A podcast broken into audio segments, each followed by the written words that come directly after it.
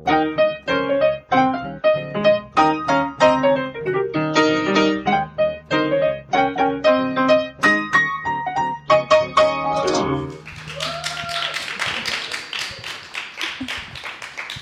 fange einfach mal an, wie wir immer anfangen würden, nämlich Hallo und herzlich willkommen zu Was denkst du denn? Mein Name ist Nora Hespers. Ich bin Rita Molzberger. Und das hier ist unsere offiziell 50. Ausgabe von Was denkst du denn? Und wir freuen uns total, dass wir die hier live performen dürfen. Das ist unser allererstes Mal vor Publikum. Normalerweise sitzen wir an so einem Wohnzimmertisch, Küchentisch, Bürotisch, je nachdem, was sich gerade so anbietet und podcasten da. Und jetzt sind äh, Menschen zugegen. Wir gucken mal, wie wir Und das. so schöne Menschen. Hallo. Rita ist der charmante Part von uns beiden. Nein. Das, ähm, damit haben wir die Rollenverteilung auch geklärt. Ähm, genau, wir haben das Ganze unter den- unter das Motto gestellt, was soll der Quatsch? Ihr merkt, wir kommen aus Köln, das ist jetzt irgendwie nicht ne, hamburgisch oder so. Ich weiß gar nicht, wie man es hier sagen würde, aber die Frage ist tatsächlich, warum sprechen wir über Philosophie und ist das, was wir tun, Wissenschaft? So. Ähm, aber da uns viele hier nicht kennen, habe ich festgestellt, dachte ich, wir steigen einfach mal damit ein, wie das Ganze überhaupt angefangen hat vor 50 Folgen. Ich habe versucht, unsere allererste Mail zu finden, ich habe sie nicht gefunden. Erinnerst du dich noch an sie? Ich erinnere mich grob daran, dass ich spontan die Idee hatte, äh, dich zu fragen, weil ich dich bei Deutschlandfunk Nova gehört habe, weil das ganz toll war. Du hast, glaube ich, über das Rauchen und über Jogginghosen Ja, ja, du hast auf jeden Fall gebauchpinselt und gesagt, ich hätte ja so klug gesprochen, ob wir nicht mal was gemeinsam machen wollen. Und dann habe ich gedacht, na ja, zumindest gehen wir mal einen Kaffee trinken. Ich habe keine Ahnung, was ein Podcast ist, aber die Frau scheint irgendwas vorzuhaben. Soll sie mir mal erklären? Hat sie dann getan. Und, und dann- das, äh, ja, Dann habe ich gesagt, ja, mal sehen, ne? Machen wir mal. Und dann haben wir angefangen. Tatsächlich aber schon mit sehr konkreten Vorstellungen. Also wir haben auch gleich mit so einer Logoentwicklung angefangen, eigentlich noch bevor wir überhaupt wussten, ob das funktioniert so richtig. Gut, wir kannten halt Menschen, die Logos machen Ja, ja. und haben uns gefreut, endlich einen Anlass zu haben, sie dazu zu zwingen. Was Schönes. Da hatte ich auch noch kurze Haare, wie man sieht. ist eine Weile her. Ja. Ähm, aber wir, wir meinten das schon ziemlich ernst und haben unsere allererste Folge aufgenommen ähm, und haben einfach ein Mikrofon mitten auf den Tisch gelegt, so ein Aufnahmegerät wie das hier zum Beispiel in minderer Qualität und haben gedacht, wir nehmen das jetzt mal auf und gucken mal, wie es läuft. So. Ja, mich hat auf jeden Fall ein bisschen gewundert, dass dich das interessierte. Denn äh, ja, da kommt so eine Sportjournalistin und sagt, ach, ich habe so ein Interesse an Philosophie und ich denke, ja, glaube ich nicht. Ein komisches Verständnis von Philosophie wahrscheinlich oder irgendwas anderes Arrogantes mag ich gedacht haben. Das erzählst du mir jetzt? Na, ich bin nicht gewöhnt, dass das Menschen interessiert. Das ist das übliche Partygespräch ist. Und was machst du so? Ich ähm, bin an der Uni und mache Bildungsphilosophie. Aha, ich gehe mir mal was zu trinken holen. So und da kommt auch weiter nichts. Das kennen Informatikerinnen und Informatiker auch, habe ich mir sagen lassen, dass sich sehr schnell abgewendet wird. Ähm, aber dass das jemand dann hören will, das war schon super. Fand ich toll. Ja, ich fand das auch super, weil ich hatte auch nicht damit gerechnet, dass jemand an der Uni Köln Bildungsphilosophie oder Philosophie ähm, auch unterrichtet und dann mit mir überhaupt sprechen möchte. Ja, also mit jemandem, der einfach überhaupt gar keine Ahnung hat, äh, generell sich mehr Und so mit Fußball wir hier. beschäftigt. Und jetzt sitzen wir hier und halten es tatsächlich auch schon fast zwei Jahre miteinander aus. Und Menschen glauben, wir kennen uns schon wirklich lange. Und das ist gar nicht so. Aber es, ich finde schön, dass es so wirkt, als ob. Ja, also ich finde, von Anfang an war das Gute, dass wir uns A, keine Themen vorgegeben haben, sie aber immer gefunden haben und dass wir so einen gemeinsamen Sachbezug hatten. Das hat mich schon überzeugt, denn ich hätte, glaube ich, keine Lust, über irgendwas zu quatschen mit irgendwem. Das macht schon Freude mit jemandem, der dann auch ähm, kluge Fragen stellt und selber tolle Gedanken hat, sodass man denkt, ah, ah Moment, da war ich noch nicht. Ähm, aber auch, dass man sich auf eine gemeinsame Sache bezieht. Und das unterscheidet das Gespräch, glaube ich, von vielen anderen Gesprächen, die man privat führt, dass man sich ein Thema gibt und dann auch eine gute Stunde dabei bleibt. Wir hatten ja schon öfter auch den Fall, dass wir dann auf die Uhr geguckt haben und dachten, ui, äh, wie moderieren wir denn jetzt ab? Ähm, dass man sich wirklich eine Stunde über eine Sache unterhält und nicht darüber, wer jetzt gerade was gemacht hat letzte Woche. Das ist schon selten und ich finde es ähm, privilegiert eigentlich, das tun zu können. Für mich auch eine totale Herausforderung, weil man muss wissen, Rita ist der analoge Part von uns beiden und ich bin der digitale Part. Das heißt, ich bin auch Social Media Managerin und ich hänge die ganze Zeit an meinem Smartphone. Ich bin es überhaupt nicht mehr gewohnt, eine Stunde lang mein Smartphone nicht in der Hand zu haben und ein Gespräch mit Rita über nur ein Thema, an dem ich eine Stunde lang mein Smartphone nicht anpacke und auch nichts nachgucken oder googeln kann, sondern einfach nur mit jemandem spreche, ist sozusagen meine äh, 14-tägliche Ein-Stunden-Meditation, in der ich wirklich nichts anderes mache, als mich im Austausch zu befinden. Und ich weiß nicht, ob ihr das kennt, aber für mich ist es total ungewöhnlich. Also jetzt auch hier zu sitzen und zu wissen, okay, mein Mobiltelefon ist in nicht erreichbarer Nähe.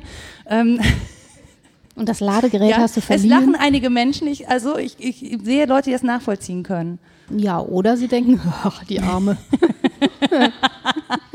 ich habe ein besseres Leben. Das denke ich zum Beispiel, aber gut. Ja, das ist so die Frage, ne, ob man auf die eine oder andere Weise sich äh, den, den Fragen, die man hat, besser nähert. Ich glaube, das sind einfach zwei verschiedene Zugänge und das ist auch sowas, was ich schätze, dass du auf ganz andere Weise auf die Themen zugehst als ich. Was hast du jetzt gemacht, um dieses Thema hier vorzubereiten? Gegoogelt, oder? Nee. Ich, also eigentlich wie immer nix. Und ich habe mich darauf Digital verlassen, dass du nix. so einen Zettel, dass du ja, so einen Zettel ist analog. Guck. Nee, ich habe Menschen eingeladen. Ich habe Menschen eingeladen und gesagt, kommt her, die Rita weiß viel und ich stelle doofe Fragen.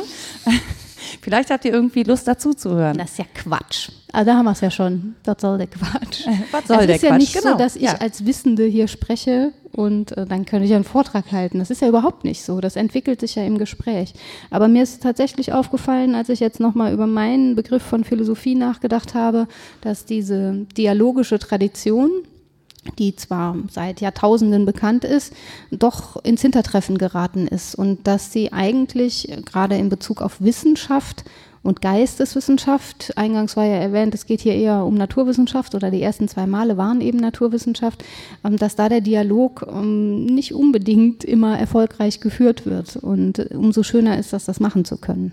Aber das hat mich tatsächlich am Anfang ähm, so ein bisschen überrascht, dass du sofort zugesagt hast und gesagt, ich mache das, ich gehe damit raus, weil man von Wissenschaftlern ja eigentlich gewohnt ist, dass sie eben nicht so gerne damit rausgehen, sondern dass das wirklich wissenschaftlich fundiert sein muss, dass dann irgendwie ähm, das muss lange vorbereitet werden. Da spricht man, Wissenschaft ist was, da spricht man nicht einfach so aus dem Lameng drüber. Und vor allen Dingen nicht ähm, so, dass alle einen verstehen. Ja, meine richtigen Einsichten formuliere ich hier natürlich nicht. Die, die bewahre ich in einer abgeschlossenen Schublade auf.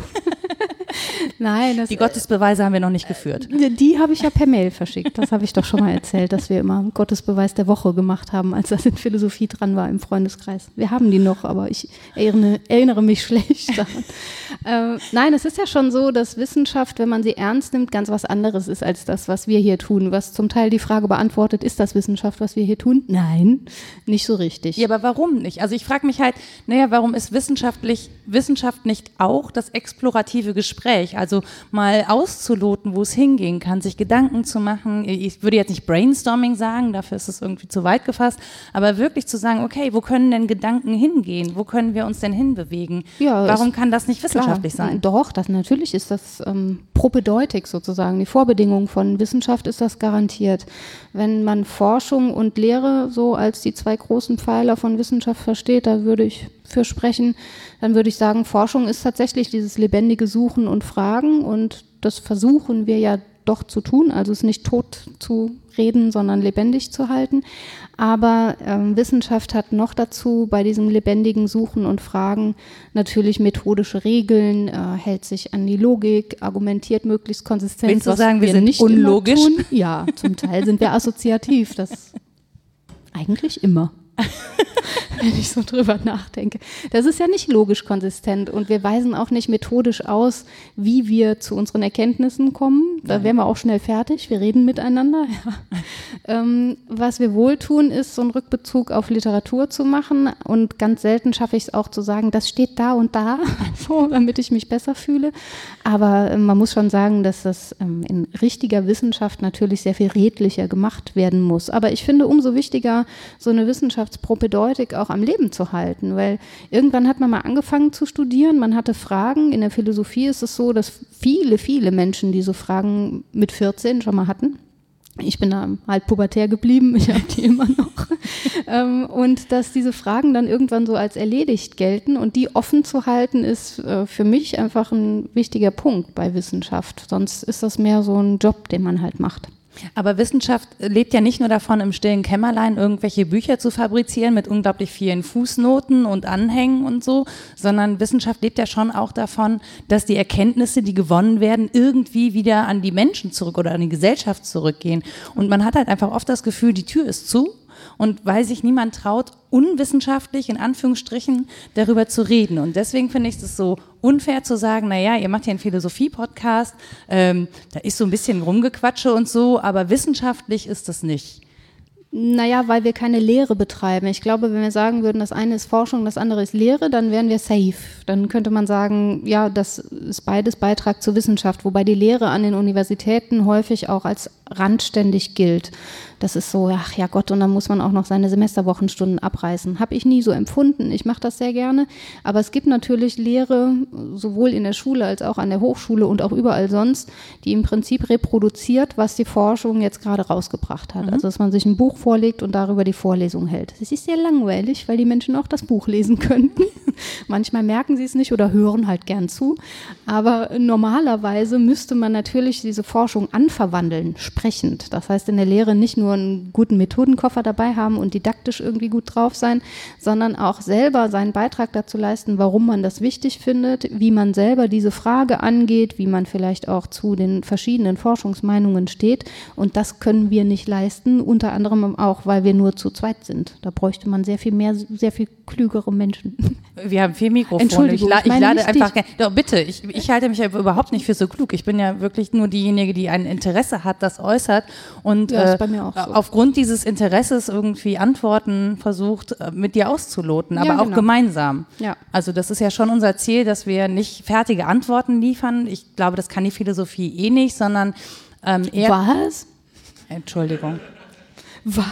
Perspektiven aufs Leben, wollte ich sagen. Also wir mhm. wollen Perspektiven Langweilig. aufs Leben, aus denen sich jeder selbst die individuelle Antwort ziehen kann. Eine Antwort kann ja für jeden etwas anderes sein. Deswegen hassen die Leute Geisteswissenschaften. Es ist so ein Laberfach, höre ich dann immer. Ne?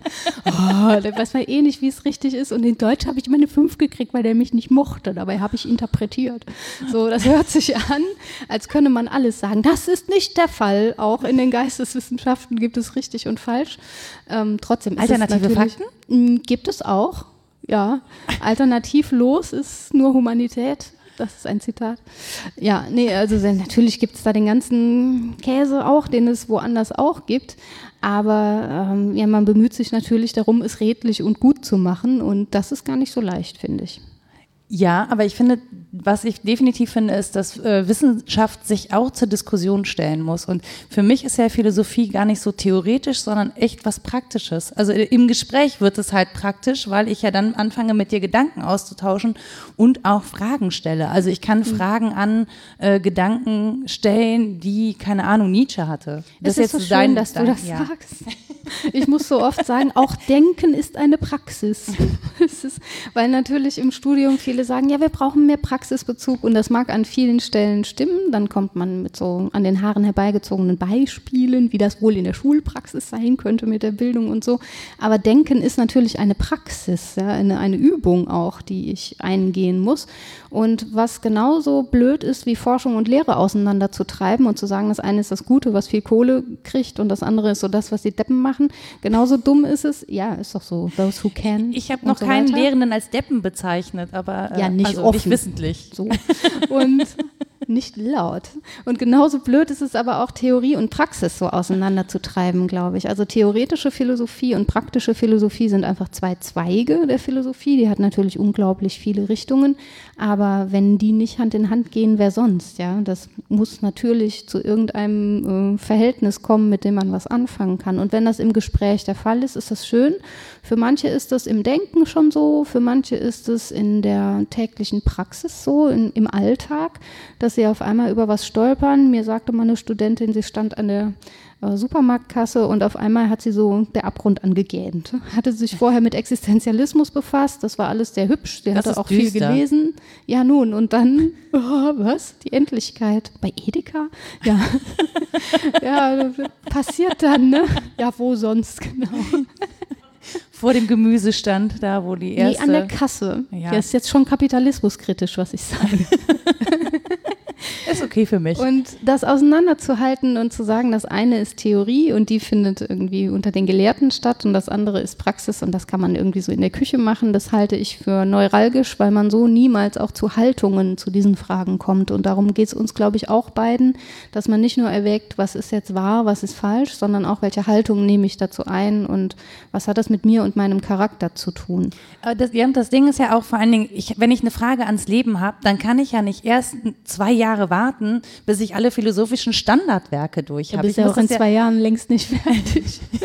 ich meinte die Kurzausgaben der so. Standardwerke. Nein, aber das ist ja, äh, also ne, man hat ja ständig Fragen ans Leben und man wird ja ständig damit konfrontiert und gerade äh, wälzen wir ja auch die großen Fragen des Lebens. Also wenn wir uns gerade angucken, was gesellschaftspolitisch passiert, wälzen wir alle große Fragen des Lebens. Ich kann doch jetzt nicht gucken, naja, welcher Philosoph entspricht erstmal keine Ahnung, liegt mir am nächsten oder entspricht eher meinem Gedanken, mit welchem, mit welcher philosophischen Richtung kann ich mich jetzt noch herausfordern? Das sind ja, ähm, das schafft ja ein normaler Mensch nicht so im Nebenbei, ja. Und mit wem tauscht man sich dann aus und wie tauscht man sich dann aus? Setze ich mich dann an den Stammtisch oder versuche ich irgendwie auf äh, AfD-Veranstaltungen Gegenrede zu halten, um mich mal ein bisschen herauszufordern in meiner Argumentation?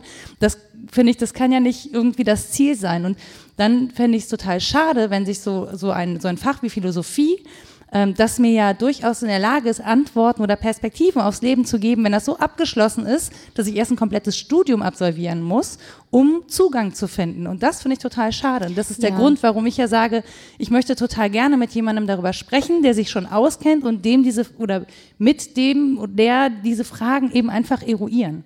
Ja, ja, ja, ich bin da so ein bisschen ambivalent, weil man von einem Atomphysiker niemals verlangen würde, er möge sein Fach mal so erklären, dass jeder versteht. Ja, von äh, anderen schon, also von Geisteswissenschaftlerinnen und Geisteswissenschaftlern, die sollen das mal so sagen und ihr Fachvokabular weglassen. Also ich finde, es muss das alles geben. Es muss einen Fachdiskurs geben, der äh, mir unverständlich bleibt, wenn ich auf einer Tagung von Kantianern bin oder Hegelianern, dann ich finde, ja, das klingt übrigens alles, als wäre es aus Star Trek. Ja, ist auch so ähnlich. Sie tragen ähnliche. Davon abgesehen. Niemand muss essen oder trinken, die geben immer ihre Körper an der Garderobe ab. Es ist ganz großartig. ähm, da verstehe ich auch wenig, weil ich nicht tief in der Materie bin. Und das ist wichtig, dass Menschen sich wirklich dezidiert in diesem einen Punkt wahnsinnig gut auskennen. Darüber hinaus halte ich es auch für wichtig, dass sowohl die Atomphysikerin, ja auch die, äh, als auch der Philosoph und die Philosophin rausgehen und versuchen, einen Teil dessen, was sie für denkenswert und fragenswert halten, auch zu vermitteln. Und sei es nur in der persönlichen Haltung. Ich muss ja jetzt nicht auf dem Marktplatz rumlaufen, wie in der Antike, ne? der Sokrates, der alle ja, genervt hat. Aber das ist jetzt schon ein bisschen Marktplatz ja, hier, oder? Ja, ja, aber ich musste die jetzt nicht anschreien und von draußen an den Haaren reinschleppen. Solange keiner einen Schierlingsbecher dabei hat, ist doch eigentlich alles gut. Gibt's das an der Bar? Das wäre Schierling? Hm. Wäre ungesund. ja, ja, ich weiß schon. ähm. Nein, das ist schön, dass es Menschen interessiert. Gleichwohl muss es auch eine Fachdisziplin bleiben, die zum Teil unverständlich sein darf. Warum nicht? Ne? Also ich denke, das lebt davon, dass es beides ist. Und für mich ist die hohe Kunst, die immer wieder herausgefordert ist, etwas, was ich versucht habe zu durchdringen und mir wirklich jahrelang anverwandelt habe, so einfach zu sagen oder so präzise zu sagen, dass ich selber damit gut leben kann und dass mein Gegenüber es auch versteht. Und das also finde ich gar nicht so einfach. Nein, nein, das ich meine ich nicht. Ich meine ich, mein weiß, Gegenüber, mein Nein, nein ich mein, also das Ding ist ja auch, das ist ja nur so eine Vermittlerfunktion auch. Ne? Also uns hören ja viele Menschen zu und ähm, die wenigsten davon sind, glaube ich, irgendwie Philosophieprofessoren, sondern das sind Menschen. Die hören da definitiv nicht zu. ich weiß nicht, die würden sich vielleicht eher bei dir melden als bei mir. Ähm, ja, mit aber Drohbriefen. Das, das Ding ist ja wirklich so, darüber zu reden, dass einem auch Menschen folgen können, die sich grundsätzlich vielleicht gar nicht mit Philosophie beschäftigen, aber eben mit Fragen ans Leben. Ja. So, und dass man einfach, ich weiß nicht, wir haben über Humanismus diskutiert, wir haben über Widerstand diskutiert, wir haben aber auch über Leute diskutiert, die einem in der Sauna ein Handtuch klauen. Ja? ja. Ja, und man kann natürlich darüber streiten, ob das im engeren Sinne Philosophie ist oder welche philosophische Tradition man damit so bedient. Man kann sich ganz gut mit der Antike rausreden. Da hat das auch auf dem Marktplatz stattgefunden und es ging um die Vorbereitung eines Könnens, aber auch der Ausübung einer Tugend. Also Philosophie war was, was einfach betrieben wurde von allen, wenn sie was tun wollen oder tugendhaft leben wollen. Ähm, das ist vielleicht ein bisschen verschütt gegangen im Laufe der Jahrhunderte. Trotzdem gab es immer wieder dieses Bemühen darum, das ähm, alltagsgültig zu sagen, was zu sagen ist und vor allen Dingen zu fragen. Und das tun auch viele. Also ähm, das Känguru zum Beispiel von ja, Marc-Uwe Kling. Ja, der hat Philosophie studiert. Ja, ja, ja, ja, ich weiß. Und das ja, finde ich auch. Äh, ja, ja, ich, ich genau. hätte gerne einen kategorischen Aperitif mit euch geteilt.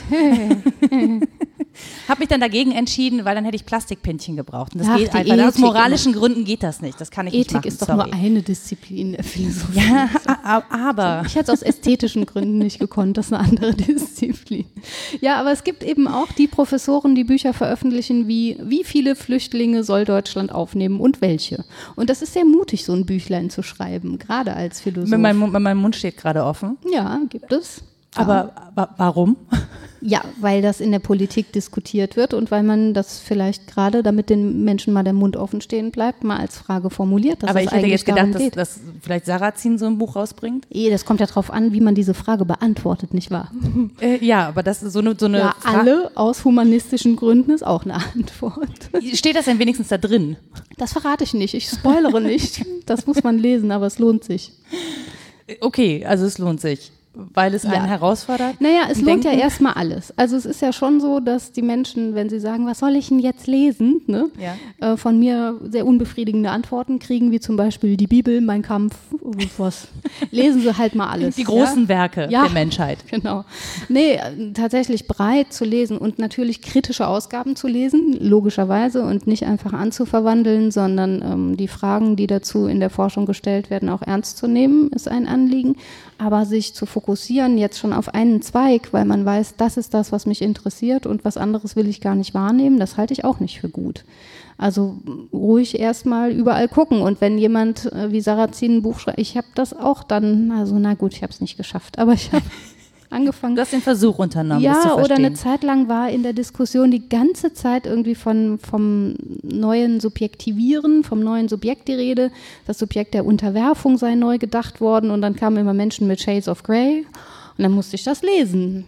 Ich verstehe das ja sonst nicht, dachte ich. Ich hätte es auch und? anders verstanden, habe ich dann festgestellt. Es hätte eine kurze Zusammenfassung gereicht. Oder auch es Fifty Shades of Grey als Werk in der Philosophie finde ich jetzt doch relativ interessant. Ja, gibt es alles. Und es gibt ähm, ja Philosopheme darüber, wie die Charakteränderungen in äh, Baking Bad, Breaking Bad äh, vonstatten geht und ob das wohl Bildung sei, was da passiert, weil da jemand sein Leben ändert und ganz jemand anders wird. Das wird Netflix-Philosophie, ein ja, neues ja, Studienfach. Ja, gibt es alles, genau. Und dann muss man das alles gucken und lesen. Ah, das ist ärgerlich. Wenn man Zeit hat. Das ist ein hat. hartes Leben. Für mich ist das nicht ärgerlich, für andere ist das schön. Wenn man aber mitsprechen will, finde ich, sollte man das schon kennen. So. Und ja, auch diese Frage des Kanons ist eine ganz alte. Was gehört denn dazu? Gibt es so Standardwerke, die man kennen muss? Ist es nicht genauso gut, eine Graphic Novel dazu zu lesen? Muss ich jetzt wirklich Kierkegaard im äh, Original lesen? Am besten irgendwo in Dänemark? In Rue oder so. Ja. Äh, muss ich das? Musst oder du? das kann ja Spaß machen. Mir macht das Freude. Aber wenn das anderen keine Freude macht, dann geht es sicher auch anders. Was wohl nicht genügt, ist immer nur so oberflächlich bei den Dingen zu bleiben und nur über Zusammenfassungen zu sprechen. Das wäre mir auch zu wenig. Aber ich glaube, das tun wir auch nicht. Also wir versuchen ja schon relativ dicke Bretter zu bohren und ein bisschen weit zu kommen. Das, das auf jeden Fall. Naja, was ich daran halt so spannend finde, ist, wenn ich jetzt diese Bücher alle einzeln lesen muss, habe ich halt, also muss ich behalten, was in dem einen steht, weißt du, und dann muss ich zum nächsten und muss das ja alles miteinander vergleichen und so und dann platzt mir irgendwann der Schädel und durch dich habe ich sozusagen Zugriff auf viele Ausschnitte und viele Perspektiven. Ja, ja aber ich bin vielleicht total manipulativ. Ja, ich weiß. Also auf jeden Fall bin ich das, weil ich ja auch nur so wenig kenne und dann vielleicht verschleiere, was ich alles weglasse. Das auf jeden Fall. Nein, aber wir denken ja auch schon mal so Sachen gegen den Strich, ne? ja. wie es so schön heißt, oder stellen einfach Fragen, die irgendwie nicht so Standard sind. Ja. Das finde ich schon. Aber ich finde halt, also um Zugang zu finden oder zu sagen, okay, das ist ein Gedanke, mit dem möchte ich mich gerne intensiver beschäftigen, finde ich es gut, eine Auswahl an Gedanken zur Verfügung zu haben. So. Und ähm, das kann ich aber nur, wenn ich mit jemandem spreche, der sich auskennt und auch nicht, wenn, er, wenn diese Person doziert sondern wenn, ich, wenn wirklich ein Austausch stattfindet. Und deswegen finde ich persönlich ja diesen Austausch einfach so wichtig, weil man sich die Bälle zuspielt, weil ich dann Fragen habe, die vielleicht vorher in der Form noch nicht so aufgetaucht sind oder zumindest in dem Zusammenhang nicht Nicht, weil ich so schlau bin, sondern weil plötzlich Verknüpfungen auf dem Tisch liegen und man dann einfach neue Verknüpfungen sieht. Ja, da war ich mal unglaublich euphorisch ähm, bei einer Wissenschaftsgesellschaft, einer sehr großen, deren Namen ich nicht nenne, weil die so wahnsinnig viele Disziplinen hat und ich mir dachte, ach super, dann kann ich zu einem Vortrag in der Musikwissenschaft gehen und danach gehe ich äh, zur Mathematik und danach gucke ich mir das an und das an. Und es ist aber so, dass die Sektionen sich immer nur einzeln treffen und nie jemand mit dem anderen spricht. Und das finde ich so blöd, weil man so große Fragen wie zum Beispiel, weiß ich auch nicht, Europa oder was ist eigentlich Recht? Da soll doch bitte jeder zu beitragen. Hey, das war eines der nächsten Themen, das ich machen wollte. Ja, super. Ich weiß schon, wen du fragen kannst. Mich nicht. Na, dich. Ja, das wäre doch toll, das aus verschiedenen Disziplinen zu beantworten. Und dann ist es schon eine Art von Enttäuschung, wenn äh, da so die eigene Suppe gekocht wird. Aber vielleicht ist es auch notwendig, um tief einzudringen ins ja, Thema. Ja, wobei wir ja schon den Ansatz haben, auch ähm, interdisziplinär zu arbeiten. Ne? Also mit Gästen, die wir uns dazu holen. Wir sprechen über den Neubeginn des Lebens mit einer Hebamme. Ähm, wir sprechen über Willensfreiheit mit einem Theologen. Ähm, wir sprechen über das Selbst und die Findung des Selbst mit einem Comedian, mit jemandem, der äh, an der Ernst Busch äh, Schauspielschule Schauspiel studiert hat und äh, überhaupt erstmal sozusagen ein Selbst oder was man daraus machen kann, entdecken musste und so. Ja, im Prinzip könnten wir aber mit jedem und jeder sprechen. Ja. Wir sprechen auch gleich mit euch, finde ich. ich komme auf dich Das zu. war eine Ankündigung. Es ist ja, nein, es ist ja wirklich so, dass jeder Mensch äh, potenziell sehr viel interessanter ist als ich auf jeden Fall. Und auch ähm, was beizutragen hat, weil jeder seine und jede ihre eigene Geschichte darlegt und mit dem Leben sozusagen ein Beispiel davon gibt, was Leben sein kann. Das ist ja. ein ganz alter humanistischer Gedanke und dass man das ausfaltet in unterschiedlichen Weisen und in unterschiedlichen Disziplinen ist ja nur naheliegend. Das Leben ist endlich, man hat nicht Zeit für alles, aber sprechen müsste man dann eigentlich mit allen mal und mal fragen, wie die Sicht aufs Leben so ist. Ich finde ja, also ich finde tatsächlich, dass wir insgesamt zu wenig darüber sprechen. Also auch so auf, ja. auf höherer Ebene. Ich finde ja, äh, ich finde eine, eine Politik, die sich Philosophen leistet, um mal größere Gedanken in größeren Zusammenhängen zu denken und nicht nur für eine Legislaturperiode von vier Jahren, ähm, ja, ich fände das ehrlich gesagt wichtig, dass wir einen viel, viel größeren Diskurs haben, der eben nicht nur politisch ist, weil politisch eben äh, bestimmte Motivationen hat, sondern eben auch philosophisch ist oder eben auch humanistisch, dass man nicht nur daran denkt, wie kann man jetzt äh, Wirtschaft und Wohlstand zu den Menschen bringen, sondern wie kann man ein Zusammenleben ermöglichen. Und da sind Wirtschaft und Wohlstand wirklich nur kleine Teile von und das sind ganz andere Fragen zu beantworten. Und ähm, die werden in meinem Dafürhalten nur noch durch Schlagzeilen, äh, Schlagzeilen beantwortet, also durch möglichst äh, populistische Haltungen, die irgendwie Wähler hinter sich scharen. Das ist jetzt Gesellschaftskritik. Ich sage das nur mal kurz. Hm. Ähm, Merkt man gar als, nicht. Nein, als Journalistin lehne ich mich damit tatsächlich so ein bisschen aus dem Fenster, ehrlich gesagt, wenn ich sowas sage. Aber ich finde grundsätzlich wichtig, dass der Diskurs äh, wesentlich offener und breiter geführt werden müsste. Ja, ja, ich hadere auch damit, dass man einerseits von Globalisierung spricht und andererseits äh, sein eigenes Ding macht und neue Nationalismen aufkommen, weil man sich darauf verständigt hat, dass das irgendwie ein Wirtschaftsbegriff sei. Das ist Unsinn. Ja. Aber ähm, ja, so läuft's und das ist das Schwierige daran. Gleichzeitig merke ich auch, wenn ich mal bei einer Tagung der Gesellschaft für interkulturelle Philosophie bin oder so, wie schwer es auch ist, miteinander sinnvoll zu sprechen, weil Sprachphilosophie auch nicht umsonst ein Zweig der Philosophie ist. In bestimmten Sprachwelten kann man Dinge ausdrücken, die man in anderen Sprachwelten schlecht ausdrücken kann. Das heißt, die Verständigung ist wahnsinnig aufwendig. Mhm. Und schon Comenius hat an so einen Weltrat der Nationen gedacht. Comenius, ja, 30-jähriger Erklär Krieg, kurz, wer Comenius echt lange ist. her. Ja. Jan Amos Komensky, äh, einer der großen Pädagogen. Man kann nicht durch Prag gehen, ohne ihn zu treffen, der ähm, quasi halb durch Europa gelatscht ist, zu Fuß mit einer Bibliothek, zweimal die gesamte Familie verloren hat, also je eine neue, äh, unglaubliche äh, Biografie und ähm, der schon veranschlagt hat, man möge sowas wie einen Weltrat bilden und mal darüber nachdenken, wie gutes Zusammenleben funktionieren könnte. Also das sind ja keine neuen Ideen oder irgendwie nur in einer Zeit Dinge. weit, weit, weit vor Facebook und ähnlichem ja, und weit, ja. weit, weit vor Globalisierung und, und jetzt Zugriff hätte man auf diese Welten. So viele Möglichkeiten und denkt sich, Nietzsche hätte gar nicht so einsam sein müssen. Der hätte doch bei Tinder irgendwen in gefunden. In einer Facebook-Gruppe. ja, oder da, genau. Aber äh, vermutlich wäre der umso einsamer und verzweifelter gewesen. Ich weiß es nicht so genau. Das sind natürlich Ich glaube, Nietzsche wäre an Hate Speech hart verzweifelt. Warum hat er auch gut gemacht, muss man sagen. Das konnte er schon auch. Ja, aber mit 240 Zeichen wäre er nicht klargekommen auf Twitter. Das mag sein. XY ist tot. Tot, tot, tot, tot, tot. Wir haben ihn getötet. Das vergisst man immer, dass das dahinter herkommt, aber gut. Äh, ja, das ist die Frage, ne? ob man weniger einsam ist, weil man sich vernetzen kann oder ob die Möglichkeiten einen auch gewissermaßen erschlagen. Also ich habe bei vielen, ich bin ja jetzt alt offiziell, das ist sehr schön. Äh, da Woran so machst Gen du das fest? Da sind Menschen, die mich fragen, wir Siezen. wollten uns das und sie wollten sich zum Referat äh, besprechen, ähm, eine Facebook-Gruppe gründen. Kennen Sie Facebook? das fand ich großartig. Habe ich gesagt, nee, was das? Kenne ich nicht. So, seitdem Vielleicht bin ich offiziell alt. den Podcast gehört und denken so, die hat eh keine Ahnung von digital. ich fand es auf jeden Fall super. Ich bin also offiziell alt äh, und dann kann ich das der Jugend überlassen, das zu tun. Ich also erlebe mir. sie aber häufig, ja bitte, als, na, du kannst das, du kannst dieses jugendliche Zeug. Ähm, aber es überfordert ja auch viele und sie bleiben dann umso einsamer, weil sie ganz viel vor dem Bildschirm tun. Und das hatten wir auch schon mal. Es sind so sehr viele verschiedene Tätigkeiten, die tippend und am Bildschirm passieren. Sowohl unsere Beziehung als auch Kommunikation, als auch Wissenserwerb, mhm. ähm, manchmal auch Einkaufen, diese ganz einfachen Dinge. Sport seltener, aber ähm, vieles findet tatsächlich in dieser Vermittlung zwischen Finger, Tastatur und dem Bildschirm statt. Und das ist schon auch zumindest sensuell und ästhetisch im, im Wortsinne, also von der Wahrnehmung her gesprochen, eine ziemliche Verarmung und eine Art Vereinsamung, denke ich. Ich, ich, bin mir ja nicht so sicher. Ich habe letztens das Gegenargument gehört, dass diese gleichen Argumente angeführt wurden, als das Buch ja, aufkam so. und Menschen ja, ja. sagten halt, ne, wenn man Bücher liest, dann erfährt man die Welt nur noch über Buchstaben, Stimmt. man guckt nur noch auf Seiten, man hat gar keinen Zugang mehr zu dieser echten Welt, sondern man lebt ja nur noch in der Fantasie und so.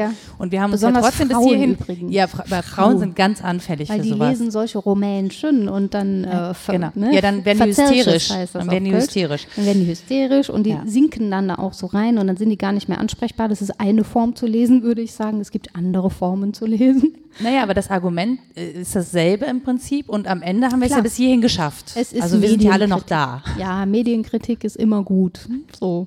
Und an der Jugend verzweifeln auch. Das machen die auch schon, seitdem, seitdem wir Zeugnis von Mensch haben. Ist nicht auch Sokrates schon an der Jugend Na verzweifelt? Klar. Ja, klar. Weil die faul ist und nur säuft oder so? Ja, ja, auch. Aus allen möglichen Gründen. Also Verzweiflung über die nächste Generation ist total en vogue und natürlich auch äh, Unsinn. Seit tausenden von Jahren. Sind Sohne und Sohne.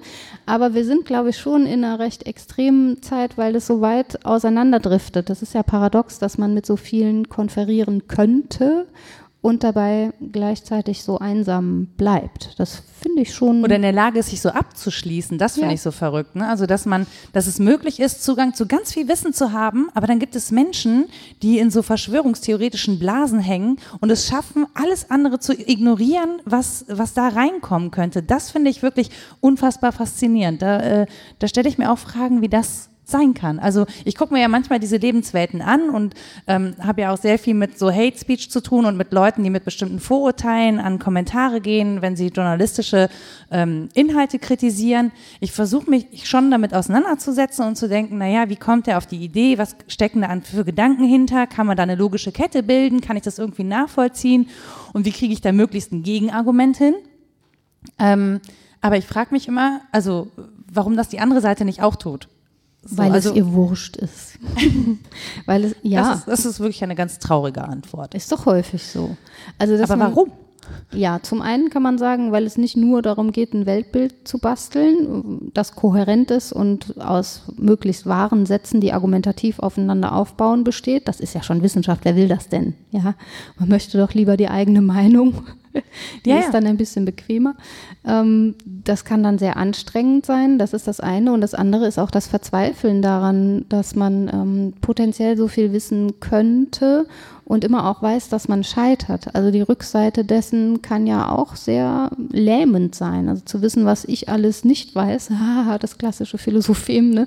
ähm, das kann schon auch sehr deprimierend sein, wenn ich mir allein darüber Gedanken mache, welche Teile von Welt ich alle nicht erschließe, weil ich die Menschen Menschen niemals treffe, weil die keinen Zugang zum Polylog der Nationen haben, weil sie nicht digitalisiert sind oder auch sonst keine Fürsprecherinnen und Fürsprecher haben.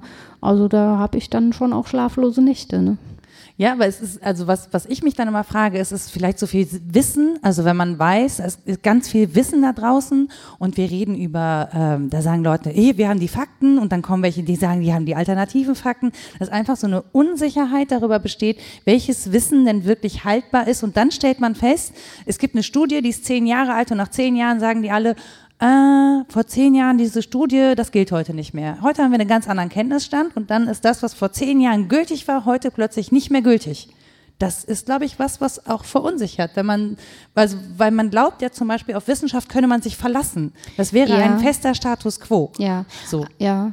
Also das referiert häufig äh, sogar, obwohl es das auch gibt seit der empirischen Wende in den Sozialwissenschaften, referiert das eher so auf die Naturwissenschaften, dass es wirklich überkommene ähm, Fakten gibt, die jetzt nicht mehr gültig sind. Ich mache weiter noch, wenn ich darf.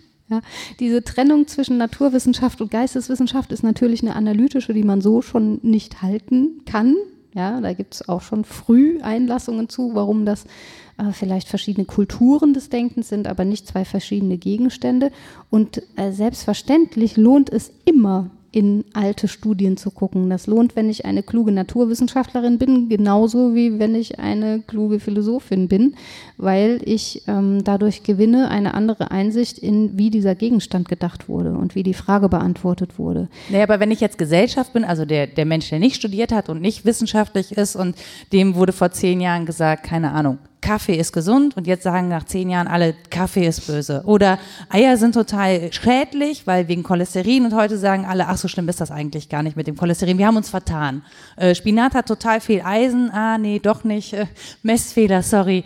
Ähm, das sind ja diese, also das ist ja das, was bei den Menschen ankommt. Diese ganzen Abläufe, diese ganzen Prozesse dahinter, die kommen bei den Menschen im Zweifel ja gar nicht an, die werden irgendwann auf, auf einen neuen Kenntnisstand gesetzt. Ja, ja. So. Ja, ja. Wie gesagt, das referiert dann häufig eher auf naturwissenschaftliche Einsichten. Also es ist ganz selten so, dass Ich jemand noch sagt, ein Beispiel. Ja, mach mal. Ich habe Adorno? Die, nee, nee, ich habe diese tatsächlich, einer meiner Lieblingspodcasts ist tatsächlich Radiolab von WNYC. Und da haben sie darüber geredet, ähm, wie der Shift äh, bei den Psychologen stattgefunden hat von ähm, Homosexualität ist eine Krankheit zu, ach nee, das ist einfach nur eine Laune der Natur, wir müssen das gar nicht behandeln. Und das ist, ist das naturwissenschaftlich anzusiedeln? Das kommt darauf an, wie argumentiert wird. Ne? Das ist ja genau das Ding. Also, dass man so studiengläubig ist und irgendwie sagt, das sind jetzt aber Fakten, weil da hat man 100.000 Menschen befragt und denen ins Hirn geguckt und dann eine Skala von 0 bis 10 aufgemalt und einen Graph eingetragen. Dann sagen die Menschen, aha, ja. Oder wenn ich Eisengehalt messe oder so. Scheinbar sind das die härteren Fakten, als wenn ich sage, der Humanismusgedanke ist problematisch, weil er durch das Bildungsbürgertum und auch durch die Shoah und so weiter ähm, Missbräuche erfahren hat, sodass man ihn nicht mehr unhinterfragt benutzen kann. Das klingt komplizierter, ist aber dasselbe. Ja? Das kann man aber ganz schlecht mit mm, Zahlen hinterm Komma ausdrücken und deswegen landet man dann bei wieder mit, nee, das ist ja ein Laberfach, was soll denn das und überhaupt, es ist aber Ja, dasselbe weil du den Prozess Problem. erklären musst. Ja, es ist An der Stelle musst du anfangen, genau. den Prozess, die Historie und die Zusammenhänge und die Kontexte zu erklären. Genau. Das muss ich nicht, wenn ich Spinat äh, vor zehn Jahren gemessen habe und heute. Ja, genau. Also muss ich natürlich eigentlich auch, Doch, ja, aber die Leute auch, geben genau. sich auch ohne den Kontext damit zufrieden, dass es jetzt einfach einen neuen Stand X gibt. Ja, ja, genau. Also die Rede von Wissen ist ja das eine, wobei das hochkontingent ist, wie man Wissen versteht, was jetzt Wissen ist. Ähm, dann, ja, ne, was ist ein Faktum? Eine gegebene Information. Frag mich doch nicht. äh, mich auch nicht. Und ein Fußballergebnis, das kann sie jetzt schön hier. Das stimmt, ein Fußballergebnis würde ich, obwohl seit dem Videoassistenten können wir uns auch da nicht mehr ganz sicher sein, ob wir es mit einem Faktum zu tun haben oder mit einer Situation, die doch nochmal diskutiert werden kann und auch verschiedene Auslegungen je nach Kameraperspektive erfährt.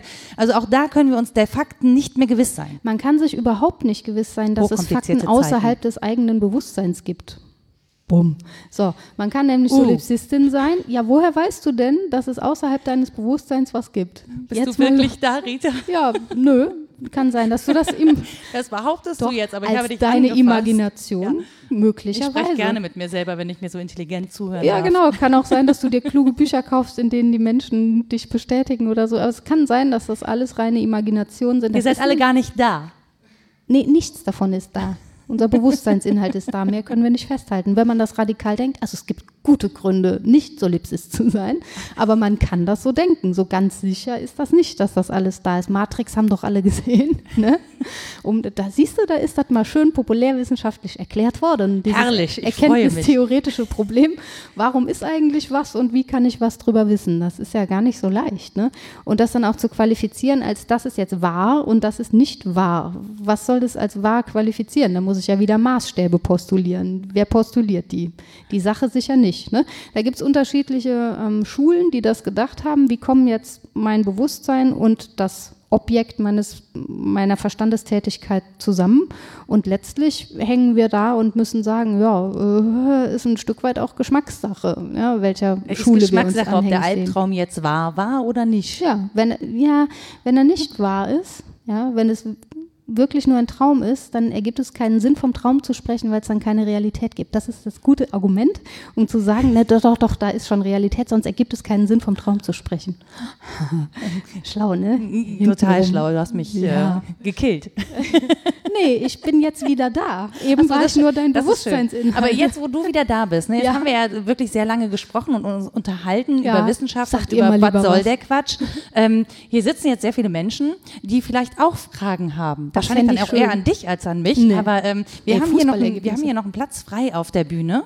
Und ähm, wir würden jetzt einfach mal die, wenn denn äh, Interesse besteht, die Runde öffnen für Menschen, die Fragen haben an, was soll der Quatsch? Warum redet man über Philosophie? Oder vielleicht sogar eine konkrete Frage. Oder wir fragen euch, warum ihr hier seid.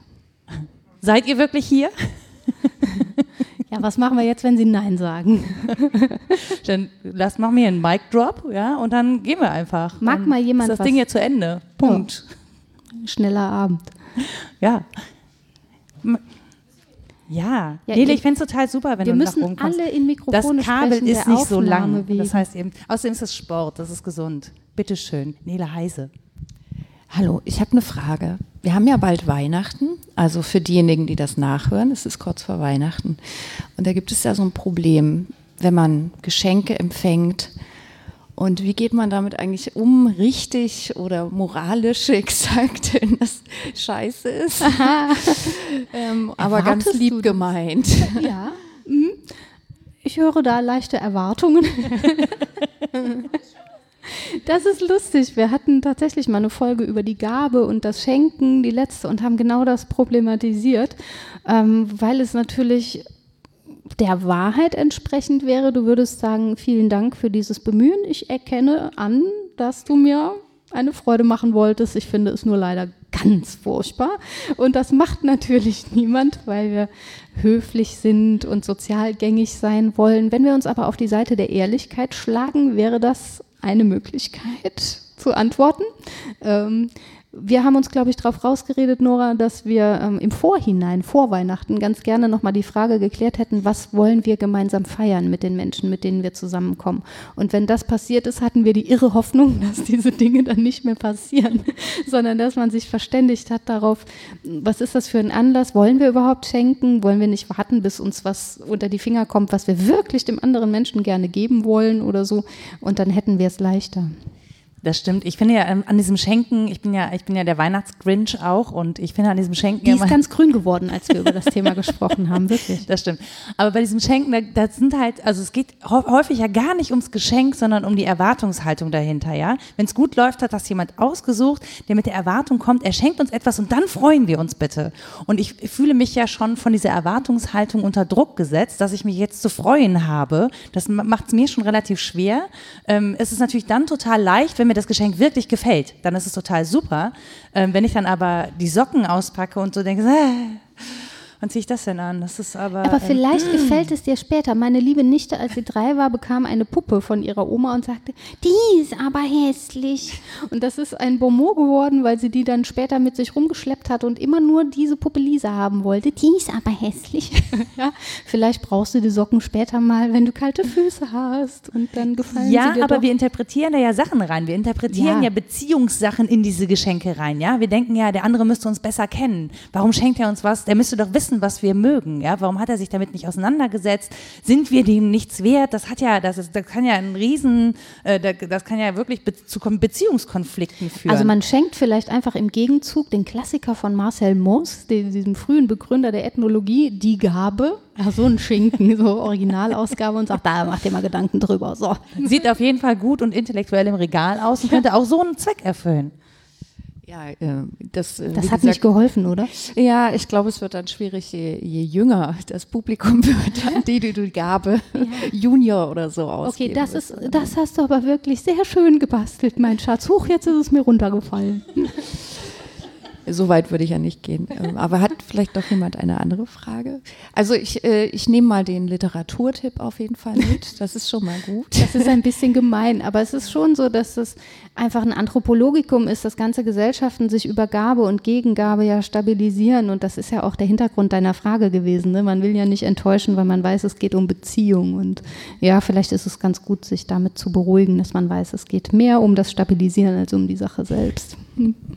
Um die Beziehung zu sich selber kann man sich auch das Buch selber schenken. Sehr schöne Idee. Ja, wir sind offen für weitere Fragen, wenn hier noch, aha. Sehr schön. Nico, das das hatte ich so eine unangenehme Stille, ne? Das macht man ja im Radio Ach so, nicht. und ich dachte, du laberst die zu. Ja, Entschuldigung, jetzt hatte ich auch eigentlich vor, aber ich war so fasziniert, weil ich Nicola noch nie von Namen gesehen habe, sondern nur von Twitter kenne. Schön, dass du da bist. Ja, ich kenne euch nur Hallo. von euren Stimmen her und von dich von Twitter, dich natürlich nicht. Genau, ich bin Nicola Wessinghage.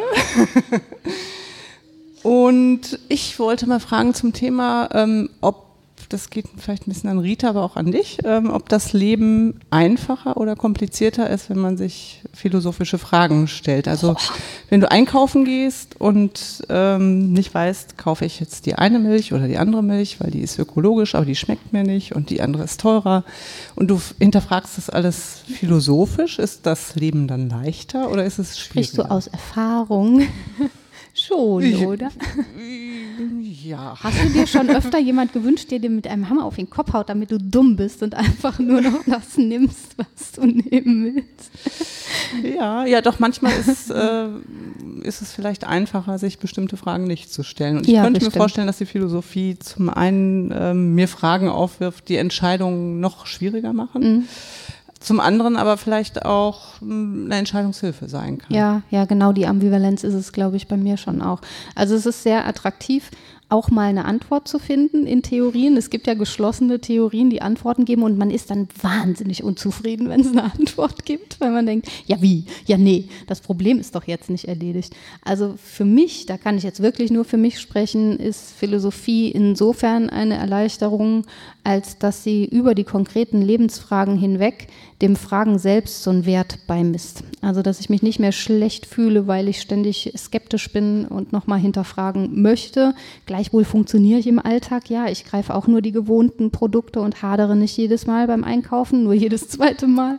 Und ähm, das ist es vielleicht, was hilft, dass man so eine Haltung gewinnt zum Fragen selbst, während man, wenn man nur beim Fragen ist und nur eine skeptische Haltung hat, aber nicht weiß, dass das eigentlich ein Forschungsfeld ist, mit dem man sich befassen kann, doch sehr unruhig ist im eigenen Leben, finde ich. Also mit 14 war ich da noch wahnsinnig unglücklich mit, weil ich dachte, warum kann ich nicht einfach mal so funktionieren? Und mittlerweile denke ich, ja, ich funktioniere nicht so. Das ist auch okay. Wie geht's denn dir damit? Ja, ich finde das ähm, tatsächlich manchmal auch sehr schön, also dass viele Fragen und Weiterdenken, das ähm, hat so eine Form, ja, es ist fast ein bisschen auch wie Sport manchmal, also die Gehirnzellen immer weiter an, so, aber tatsächlich manchmal im Lebensalltag nicht ganz praktisch. Also wenn man das dann konsequent weiterführt, kann es zu einer gewissen Verzweiflung führen, Ja. zu einer Entscheidungsunfähigkeit und dann ist es manchmal beneidenswert, sich bestimmte Fragen vielleicht nicht zu stellen. Ja. Aber insgesamt, deshalb höre ich auch euren Podcast so gerne. Ach, Mache ich das schön. natürlich sehr gerne, weil es ja dazu anregt, äh, die Gehirnzellen weiter zu betätigen und noch ein bisschen Futter dazu gibt. Das ist schön, vielen Dank. Also ich habe häufig das Gefühl, wenn man so dabei stehen bleibt, dass das eigene Leben Bedeutung haben soll und jede der eigenen Aktionen, dann ist es unglaublich anstrengend. Wenn man sich davon ein bisschen löst und mit Humor weiß, ja, schon in weiten Teilen sinnlos, das Leben, ähm, ist so. Aber jede meiner einzelnen Aktionen hat für mich ja Sinn. Ich tue das jetzt hier, weil ich dem Sinn beigemessen habe und sich da selber nicht zu wichtig nimmt, dann hilft's mir. Also ich finde da an der Stelle immer ganz gut zu wissen, ich habe eine Entscheidung getroffen. Also ich habe, naja, ich habe mir eine Frage funktioniert gestellt. besser. Nee, gar, also ich würde gar nicht sagen, Ja. ich funktioniere besser, aber natürlich, wir, wir haben über Veganismus und Vegetarier sein äh, gesprochen und mir ist schon klar, dass ähm, die konsequente Durchsetzung meiner Haltung eigentlich bedeuten müsste, ich müsste konsequent vegan leben. So, das ist mir im Prinzip ist mir das klar. Jetzt habe ich einfach ne, die Entscheidung getroffen, dass das aktuell für mich nicht umsetzbar und praktikabel ist. Ich weiß, dass das eine Ausrede ist. Ich weiß auch, dass es Gegenargumente dafür gibt und, und, und. Also ich bin mir völlig bewusst, was ich da entscheide. Aber ich habe mich immerhin damit auseinandergesetzt und ich kann in meinen Entscheidungen in einer bestimmten Form konsequent sein oder mir auch Zugeständnisse machen. Das muss ich im Prinzip ja vor mir selbst verantworten und nicht vor anderen. Aber ich finde, immerhin gut, sich damit auseinanderzusetzen und sich dem Ideal vielleicht immer wieder ein Stück zu nähern, so wie es halt gerade umsetzbar ist, auch im Alltag. Also wir sind ja auch in alltägliche Kontexte eingebunden.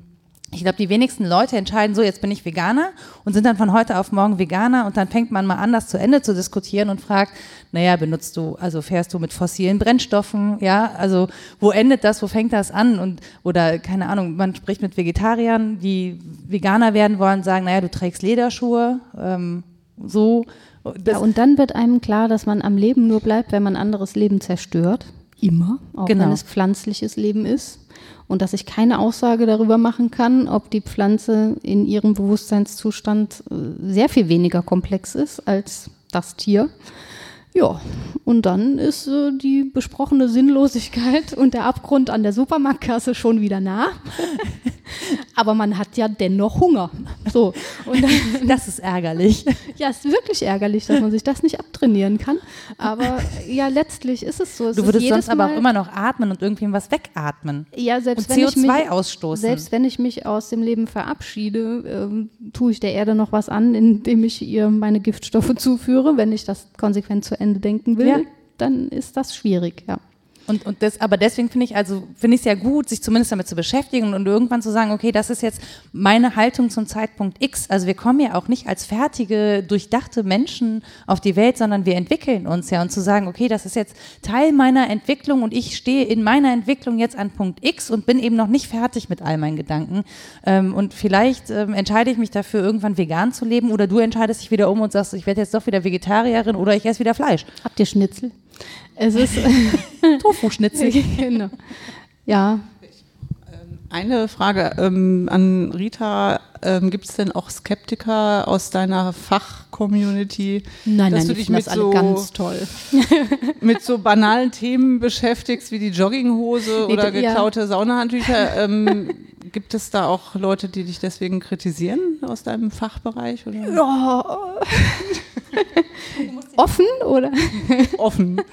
Ja, das stößt nicht auf Gegenliebe, natürlich nicht. Also ich werde, glaube ich, belächelt im besten Fall. Ich bin auch so ein Mädchen, ne? Die machen sich mal so drei Gedanken und dann quatschen die ins Mikro. Ähm, andere finden das bestimmt schlimm auch, habe ich auch schon gehört. Dann wurde ich auf mein Hobby angesprochen. Oh, stimmt. Da hatte Rita keine nett. gute Laune an dem Tag. Das, äh, ich erinnere mich. Ja, aber es war eine gute Gelegenheit zum Nachdenken letztlich, weil äh, mir jemand so ganz zynisch und hintenrum sagte, "Mhm, du bezeichnest dich als Philosophin, das ist ja mutig. Und ich dachte, mm, und dann habe ich so frech natürlich geantwortet, weil man muss ja dann frech antworten. Ich fände das eher mutig, mich nicht so zu bezeichnen, weil ich eine Verantwortung habe, indem ich dieses Laberfach jahrelang studiert habe. Muss ich der Gesellschaft doch was zurückgeben. Also es wäre auch irgendwie feige, mich nicht so zu bezeichnen und mich nicht zu zeigen. Aber es war natürlich eine Invektive. Ne? Das heißt, was machst du denn da? Das ist doch peinlich. Und ähm, das darf ja auch jede und jeder so sehen. Und auch da bin ich froh, alt zu sein. das hätte mich mit 20 noch angefasst und jetzt nicht mehr. es war nicht der Mittelfinger, den Rita geküsst Nein, hat. Falls das jemand jetzt denkt, das können Menschen ja nur hören. Ja, ja. Da muss man das ja vielleicht erklären. Nein, ach, ich verstehe das auch. Also natürlich gibt es Animositäten zwischen den Fächern, innerhalb der Fächer, zwischen den Menschen auch. Und ähm, mir selber war das ja auch sehr fremd, überhaupt mich medial irgendwie kundzutun.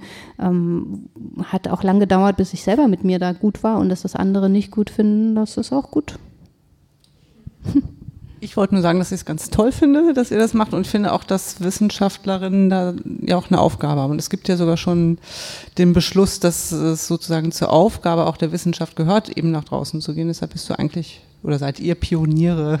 Oh, Weil in Philosophie gibt es ja noch nicht so viele, die sich so weit herablassen zu den Niederungen. Ja, es machen schon viele, aber das sind die, die ähm, randständig behandelt werden oder es sind Rampensäuer, die durch die Talkshows gehievt werden und da reg ich mich dann auch auf. Also vielleicht sind wir da auch einfach, weiß ich nicht, missgünstig untereinander. Das wäre fies. Da denke ich mal drüber nach. Danke für die Frage. Nee, aber ich finde, was ich daran spannend finde, es ist dann immer, sind dann immer zwei oder drei Personen, die sozusagen Pars pro Toto stehen für alles, was wir so denken sollen. Also wir haben so Leit, philosophische Leitfiguren, die möglichst im Fernsehen auch noch gut aussehen. Ja, ja, das stimmt. Und darunter sind wenige Frauen, wenn ich das einfach mal so feststellen darf. Das finde ich. Sloterdijk sah nie gut aus, ist aber auf andere Weise attraktiv. Na, sagen wir einfach telegen, um, um es nicht zu werten nee, oder so. Nee. Oder sich vielleicht da gut ausdrücken oder auch hm. provokative Thesen mitbringen, ja, genau. an denen man sich reiben kann. Das ist natürlich ja. auch wichtig ne, für die Show. Also, ähm, und das ist ja, also ich würde behaupten, uns geht es jetzt nicht um die Show. Wir machen doch gar keine Show. Nee, Eben. Also, ja. Aber deswegen sind wir ja. nicht im Fernsehen, verstehst Ach so, du? ja, ich ja. habe ja mehr so ein Radiogesicht. Das ist hier auch schon das Maximum, was ich kann. nee, ja, wäre mir auch fremd. Also die Der Diskurse Podcasten war dir auch fremd. Ja, ja, ja, na gut, ist ja jetzt kein Ja, ja, heißt leck mich am Arsch. Nein, dann küsse ich meinen Zeigefinger, wenn ich das sagen will. Wie dem auch sei, natürlich gibt es viele Personen, die auch aus dem Geisteswissenschaftlichen, aber auch aus anderen Bereichen dann immer wieder angerufen werden von den Redaktionen, um sich zu äußern, weil sie telegen sind, weil sie provokativ sind, weil sie gut funktionieren. Und das sei jedem und jeder gern gegönnt. Auch das ist ein kleiner Zweig von Wissenschaft, sich zu vermitteln, wie du das eben gesagt hast, Nicola. Also es ist ja auch ein Antrag sozusagen, den man hat an die Wissenschaften. Sie mögen sich mal mitteilen, aber dann sollen sie es meiner Meinung nach eben auch divers tun. Also dann sollen Menschen unterschiedliche Meinungen mal präsentieren und es soll ein breites Spektrum an unterschiedlichen Zugängen zu einer Frage geben, sodass da wirklich Meinungsbildung stattfinden kann für denjenigen und diejenige, die hört und sieht. Und das ist mir definitiv zu wenig. Ja, also das ist ja auch der Grund, warum wir uns Gäste dann in den Podcast einladen, damit wir uns nicht gegenseitig immer äh, unsere Meinungen bestätigen. Ja, wir sind ja auch häufig zu ähnlich in der Meinung. Das haben schon viele gesagt. Das ist gar nicht intendiert. Was wussten wir auch nicht. Ich dachte, ich. Wir provozieren das nicht, sagen wir mal so. Ich dachte, wir zanken viel mehr. Das machen wir gar nicht.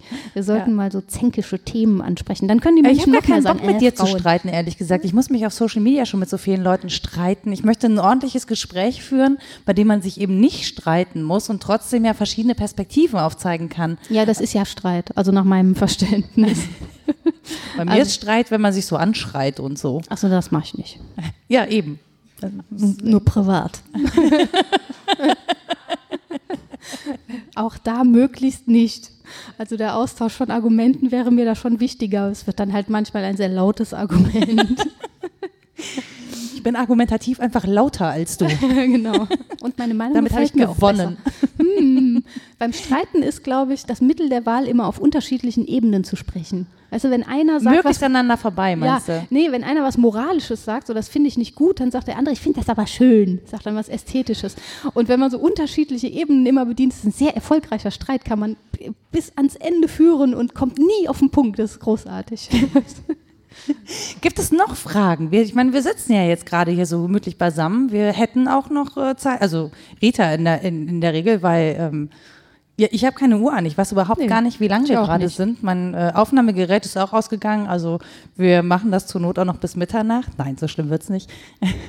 Aber dann würde ich tatsächlich mal fragen, wenn es nicht Wissenschaft ist, ist es denn dann Wissenschaftskommunikation? Also wohin würdest du das einsortieren?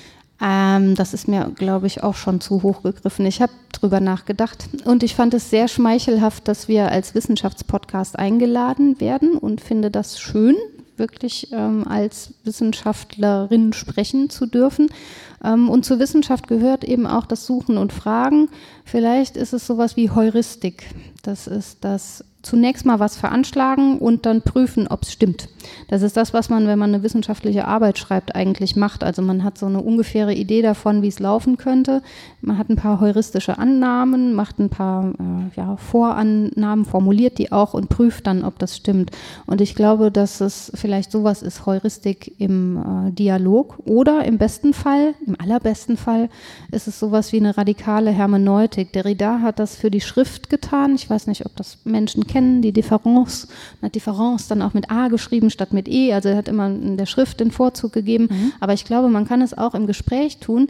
Die Dinge, die zum Kanon gehören, also nicht nur Texte, sondern auch bestimmte Gedanken, nochmal auf links zu ziehen und zu fragen, ist das tatsächlich so gemeint? Kann man das nicht anders verstehen? Muss man es nicht irgendwie anders kontextualisieren?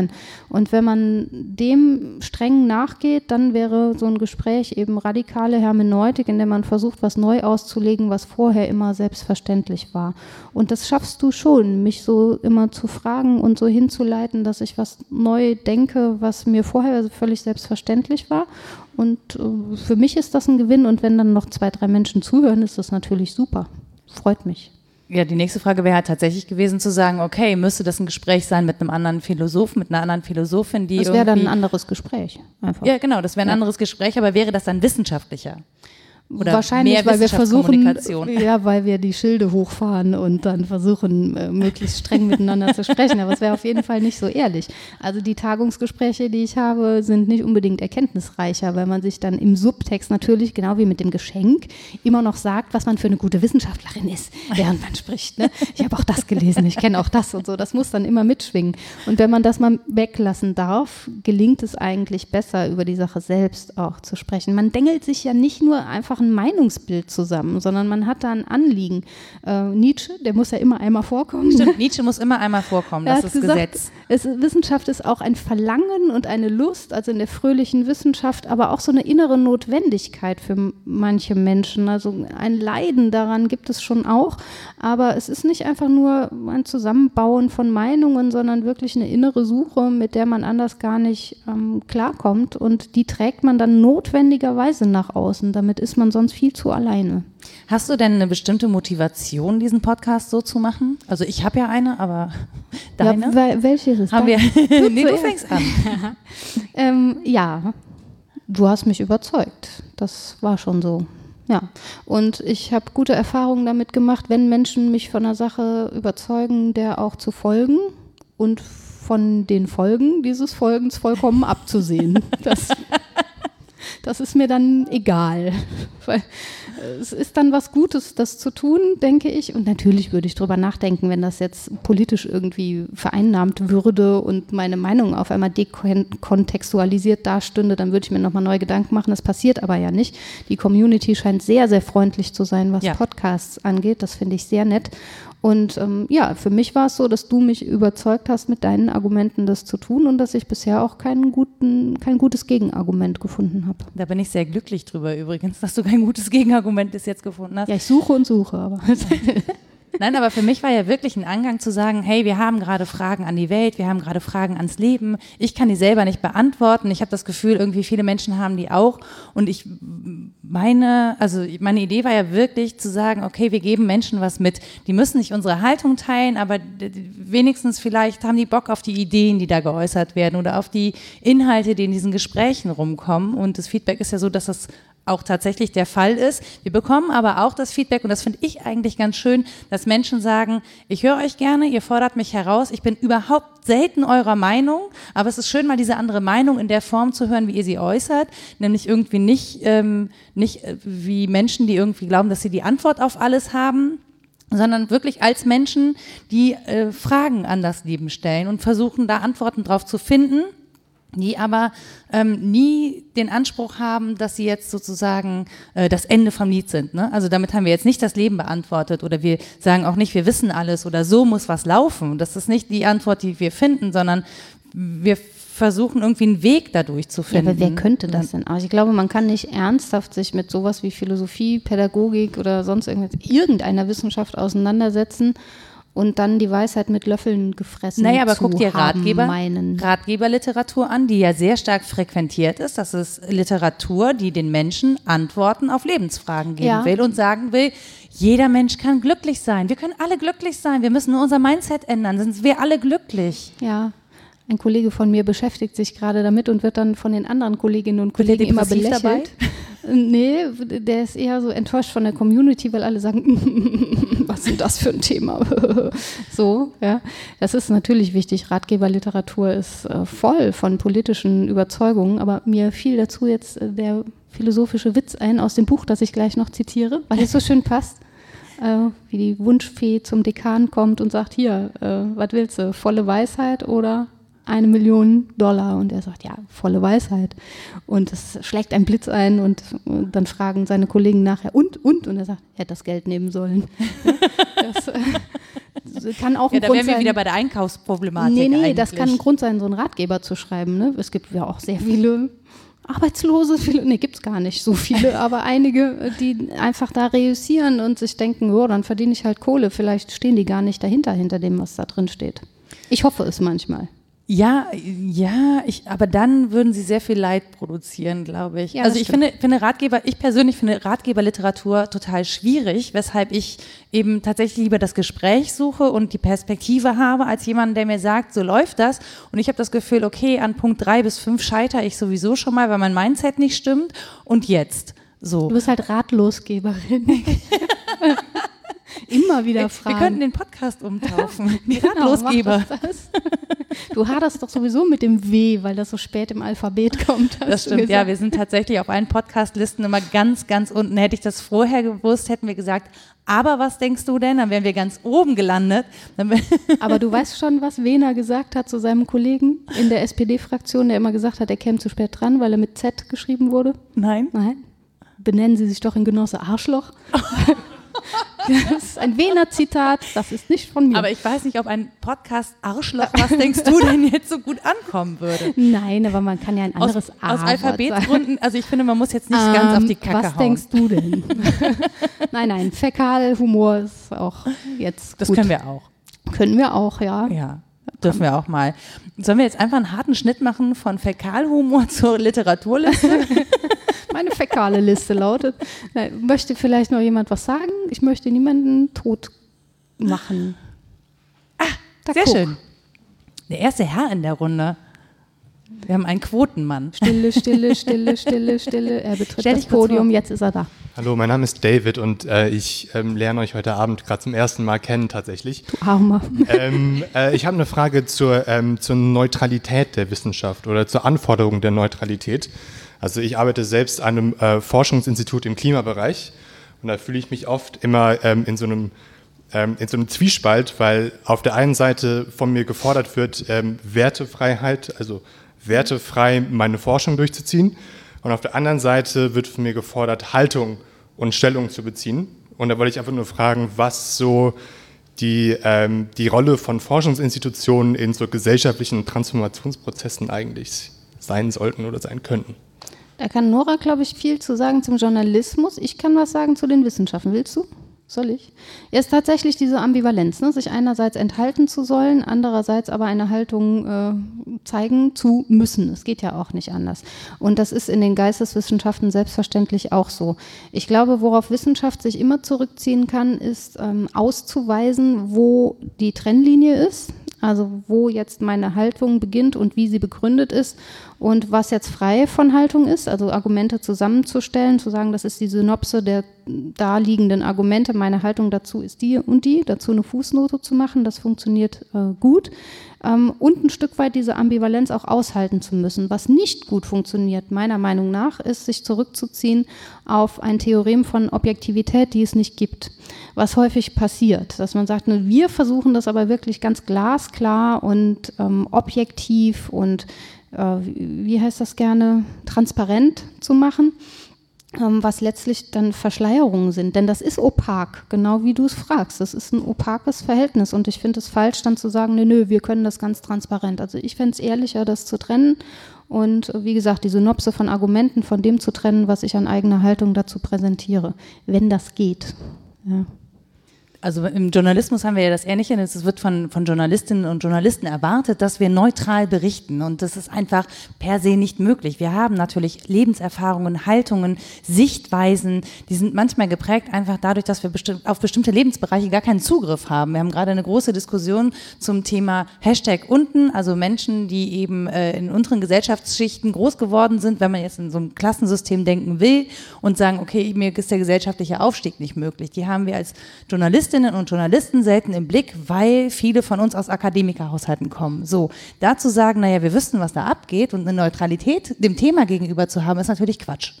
Das heißt, was, das, was ich finde, was man machen muss, ist, sich seiner Haltung bewusst zu sein. Also auch wenn man erstmal glaubt, man hätte keine Haltung zu einem Thema, einfach zu gucken, was habe ich denn für eine Haltung, was habe ich für Urteile, für Vorurteile, wo muss ich hingucken und dann in dem Bewusstsein darüber, dass man eine bestimmte Haltung hat, auf das Thema zu gucken, weil ich glaube, dann kommt man zu Fragen. So, und dann kommt man auch zu der Frage, okay, gehe ich mit einer bestimmten Vorannahme an meine Forschung ran? Habe ich eine Erwartung an ein Ergebnis? Ja, wäre es vielleicht günstig, wenn das und das rauskommt?